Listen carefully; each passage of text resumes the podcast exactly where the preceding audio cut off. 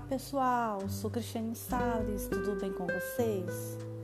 O nosso texto de hoje tem como título Corte a corda, meu filho.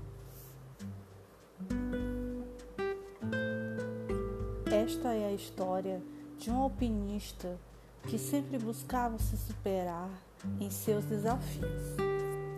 E depois de muitos anos de preparação, resolveu escalar um dos montes mais altos de seu país. Mas ele queria essa glória sozinho e resolveu escalar o monte sem nenhum companheiro. Começou a subir e foi ficando cada vez mais tarde. Ele não havia se preparado para acampar e resolveu continuar a escalada, decidido a atingir o topo da montanha.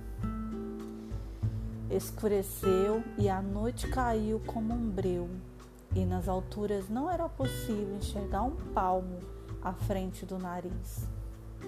Não se via absolutamente nada. Tudo era escuridão e nem havia lua e estrelas que estavam cobertas pelas nuvens. Quase no topo, a apenas 100 metros, ele escorregou e caiu caía a uma velocidade vertiginosa.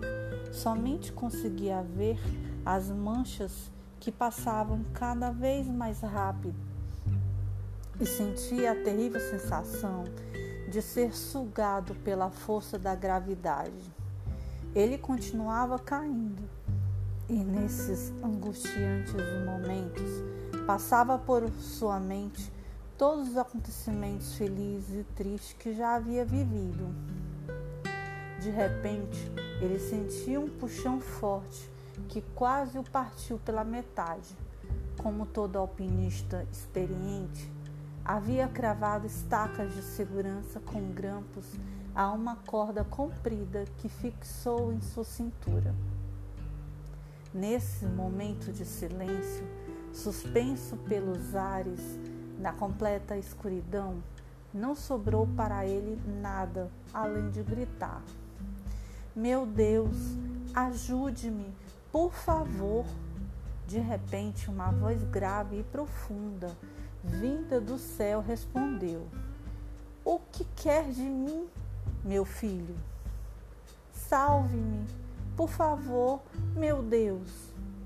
Você realmente acredita que eu possa salvar? Eu tenho certeza, meu Deus.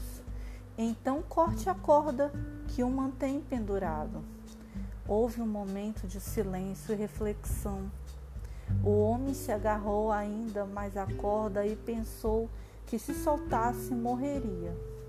Dois dias depois, uma equipe de resgate encontrou um alpinista congelado morto, agarrado com força e com as duas mãos a uma corda somente a dois metros do chão. E você está segurando firme a sua corda? Por que não corta a corda?